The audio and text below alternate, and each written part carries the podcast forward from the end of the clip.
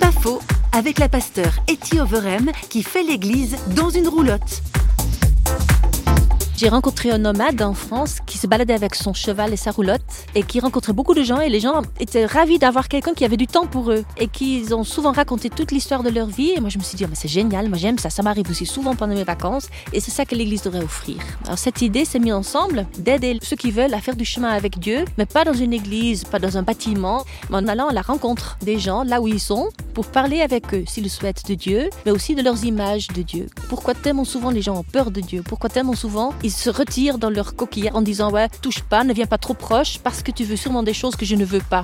Et ça pour moi, c'est ça qui compte. Aller à la rencontre des gens pour partager ce que j'ai compris, ce que je vois de Dieu et pour partager l'apprentissage puisque je suis moi-même totalement en route. C'est pas faux, vous a été proposé par parole.ch.